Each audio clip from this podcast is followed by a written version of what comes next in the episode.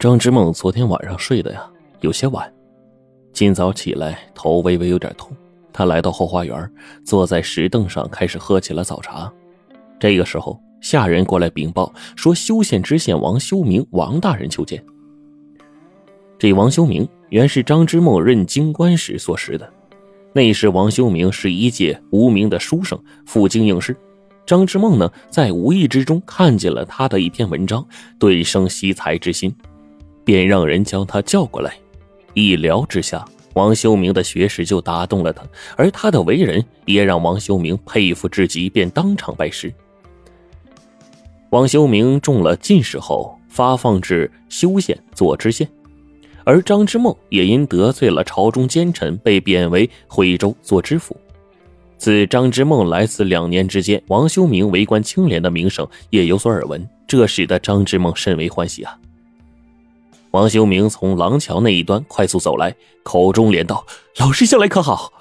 行至跟前，正要拜下去呢，张之梦哈哈大笑着拦住他：“不必多礼，来来来，陪我喝茶。”两个人坐下，喝了几口茶。张之梦见到王修明欲言又止的样子，然后就问：“我来徽州两年了，见你不过三四次，你今天来是有事吧？”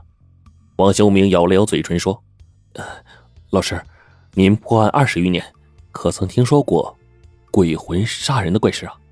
张之梦一愣，喝道：“ 哼，荒唐！人死如灯灭，你怎么会信这种无稽之谈？”王修明就苦笑啊，本来我也是不信的，可是近日呢，我遇到一案子，着实让人费解，所以特意来向老师指点迷津。王修明思忖了一番，半晌才说：“呃，是事情啊，是这样的。”原来修县的郊区有一个叫做刘满仓的大差人，生性乐观，但是因为家境贫寒，三四十岁了，仍是孤家寡人一个。三月初一这一天，他接到老客户李员外的招呼，让他这几天多打一些柴火。李家要在初八这天嫁闺女了。李员外要的柴火很快就备足了。李满仓将这些柴火送到李员外的府上，按说呀，交货拿钱就没事了。只是那几天李员外家中客人太多，就让他留下来打几天短工。李家小姐不仅是美貌天仙，而且琴棋书画无一不精。她要嫁的夫郎就是城中的名门之后，年轻才俊，因此人家出嫁都是泪流满面的，只有她是笑意盈盈的，每天弹琴歌咏。闺房呢，虽然有高高的女儿墙阻拦着视线，无奈琴声悠悠。刘满仓听到琴声，便心思恍然，时常失神的望着闺房的方向发呆。到李小姐出嫁的头一天，他更是魂不守舍，旁人就看着好笑，但谁也没有料到，当天晚上就出了大事了。王修明接到报案之后，立刻赶到李家。根据现场目击者所说，三月初七这天夜里。李家上下数十口人在睡梦中被一声声的惨叫给惊醒了，听到那声音呢，分明是李小姐发出来的，于是大家一齐就奔了过去。因为现场有很多人去过，线索已经被破坏殆尽了。王修明对案子的印象只能依据大家的陈述。当时闺房的大院门已经被打开了，阁楼里还有灯光，能看到李小姐的影子在里面是又跳又叫，大家纷纷赶上阁楼。却见小姐衣衫不整，头发凌乱，哭着一头扎进母亲怀里，而房里靠左边的那扇窗户正打开着，冷风不时的吹进来。很显然，李小姐被人玷污了。王修明去查看过现场，那扇打开的窗子外面就是巷子，可以肯定，作案人在侮辱了李小姐之后，便跳窗逃走了。只是阁楼是有一家高的，离地面足有三丈之多，而墙体呢又光滑无比，没有任何的附着物。那这人是如何上来又跳下去的呢？与李小姐受辱的同时，人们发现呢短工刘满仓不见了，但是被褥还在。再加上这几天他的表现，毫无疑问他就是作案者。但是王修明却不认可这么快就下结论。王修明下令四处寻找刘满仓，未果，很可能呢是畏罪潜逃了。案子的受害者李小姐因为平白受辱，夫婿立刻悔婚。并一气之下，刘叔表示不愿意再待在这个让人伤心的地方，从此就不见了人影。李员外也是大病一场，李小姐终日是以泪洗面，因为找不到刘满仓，案子呀就这样悬着。数月之后，有一个叫马宝的人突然向李员外提亲，表示不嫌弃李小姐不是清白之身。这马宝是县城中的一个富家子弟，家里更是三妻四妾，还喜欢往风月场所跑。虽然明知此人不地道，李员外也是无奈。匆匆行过婚礼之后，李小姐就嫁给了马宝做第八房的小妾。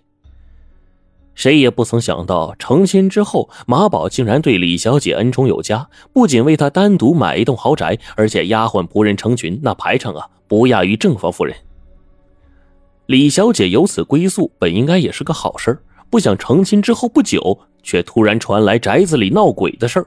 第一个发现有鬼的，便是仆人马三儿。宅子前后三进，头两进是住宅和客厅，后进是花园。那天夜里突降暴雨，马三想到花园里还有些花种子，就过去收拾。他匆匆的包好种子，还没抬起身子，突然就看见了一双脚。那双脚竟然是悬在空中的，离地好几寸高，吓得一屁股坐地上了，头这才仰起来，看到那人整个身子呀。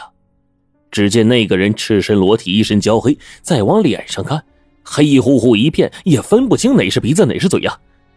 马三突然明白自己撞见了什么，发出了一声凄厉的叫声，就昏了。